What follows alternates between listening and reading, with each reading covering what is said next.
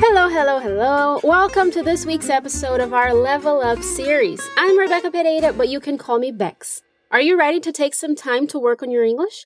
I hope you are, because I'm really glad you're here, and I hope you enjoy the episode. To complete your study session, don't forget to check out the episode's written dialogue and extra content on our portal, fluencytv.com. Over there, you'll also find loads of free content to help you improve your English even more. To take your English to new levels using these walk and talk episodes, you need to use your loud voice and you need to hear yourself speaking so that you feel more confident and improve your pronunciation. When you hear this sound, it means it's time for you to speak, okay? So grab some water and get ready. For this episode, we're going to listen to three people. That's right. It's a little different today. We have a couple, Kat and Chris, and their best friend, Dean. Something very exciting is happening. Let's listen to the dialogue for the first time now, and I want you to try to answer the question Where are they traveling to? Close your eyes to concentrate if you can and listen up. Who's ready to hit the road? Hit the road? I didn't know we were going on a road trip this weekend. It's an impromptu thing. Buckle up, kids. We're getting married. You're eloping? Didn't your parents want to throw a big bash? Yep, and that's why we're heading to Vegas today. Who's in? We need bridesmaids and groomsmen. Wouldn't miss it for the world. Hmm, did you hear the name of the city? Las Vegas. What are they gonna do there? Listen again. Who's ready to hit the road? Hit the road? I didn't know we were going on a road trip this weekend. It's an impromptu thing. Buckle up, kids. We're getting married. You're eloping? Didn't your parents want to throw a big bash? Yep, and that's why we're heading to Vegas today. Who's in? We need bridesmaids and groomsmen. Wouldn't miss it for the world. Okay, let's get to it. Kat is the first to speak. She says, Who's ready to hit the road? Hit the road means to travel by car, van, bus, motorbike, or anything that has wheels. But it's a fun and casual way to express that idea. So let's repeat. Who's ready to hit the road? Pay attention to the link between the word hit and the. To hit the road. Repeat. To hit the road. Who's ready to hit the road? Note that the to is also part of a linking sound. Repeat. Who's ready to hit the road? Nice work. Now, Dean, the couple's friend, says, Hit the road? I didn't know we were going on a road trip this weekend. So he doesn't know what is happening. He doesn't know about any travel plans. Repeat. Hit the road. Hit the road? I didn't know we were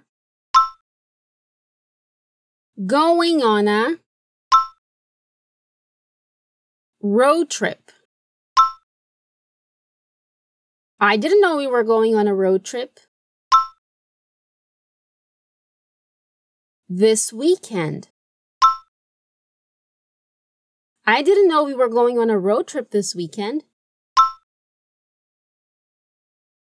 To go on a road trip is another expression that indicates traveling by car, bus, or anything with wheels.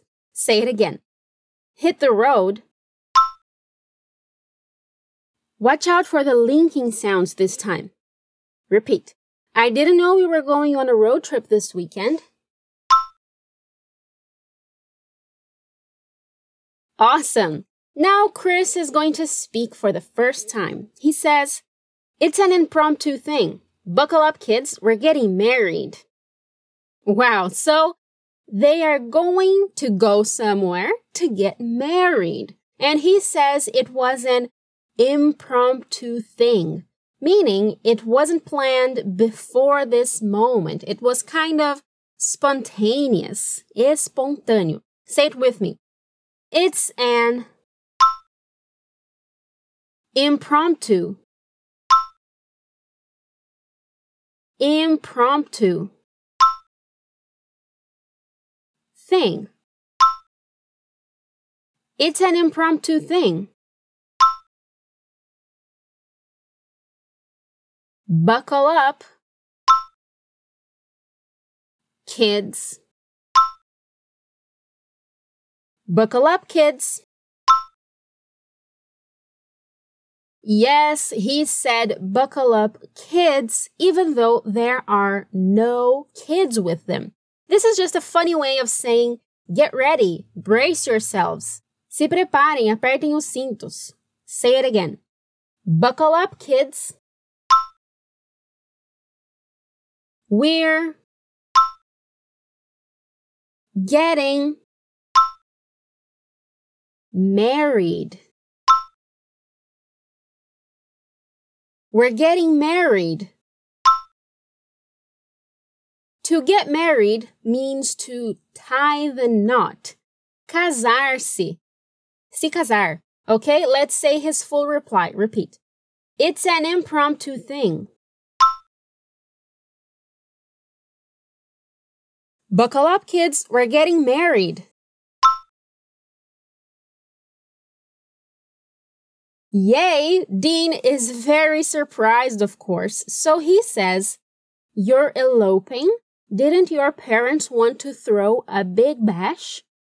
The verb elope doesn't exist in Portuguese exactly. It means to run away in secret to get married, something that is actually a little common when the couple wants to be discreet or they have issues with their families. Let's say it. You're eloping. You're eloping. Didn't your parents want to throw Yes, there is a TH here. Say it again. Throw a big bash. Didn't your parents want to throw a big bash? A bash is a very loud, happy party. Uma farra, uma festa agitada. Repeat. Didn't your parents want to throw a big bash?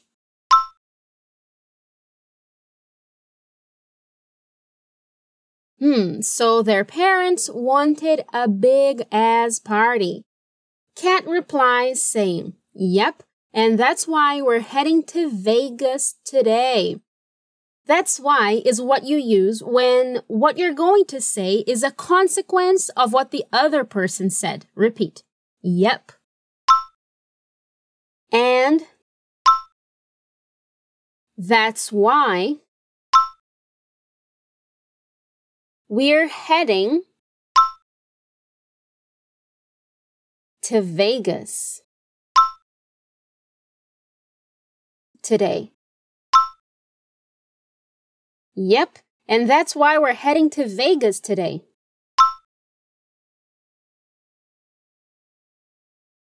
So they're running away to Las Vegas to get married as a consequence of their parents' wish to have a huge party, so they don't want it.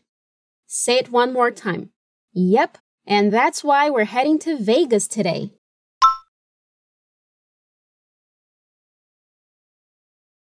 Awesome work! Chris is excited, so he completes the idea.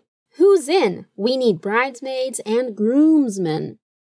His question who's in has the expression to be in. That means something like who is happy with this idea and who would like to join us. Say it with me. Who's in? We need bridesmaids. Bridesmaids. And groomsmen.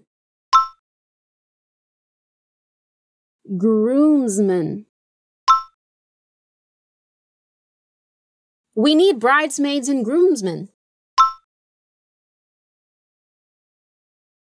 Can you guess the meaning of these words? Bridesmaids means madrinhas and groomsmen means padrinhos. Let's repeat once more. Who's in? We need bridesmaids and groomsmen. And now we have our last reply from Dean, their friend. He says another awesome expression, which is, wouldn't miss it for the world which means that there is nothing in the world that would stop him from going. Say it. Wouldn't miss it for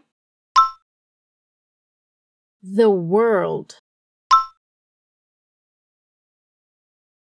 This is a tricky word that you can divide into two words to make it easier to pronounce. Were old. Repeat, were old. The world.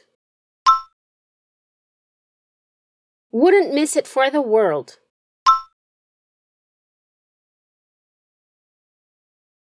Wow, so the happy couple is going to Vegas to get married, and their friend will be there with them. And that was our last sentence in the dialogue. Now it's time for us to listen to the whole thing again. Come on. Who's ready to hit the road? Hit the road? I didn't know we were going on a road trip this weekend. It's an impromptu thing. Buckle up, kids. We're getting married. You're eloping? Didn't your parents want to throw a big bash? Yep, and that's why we're heading to Vegas today. Who's in?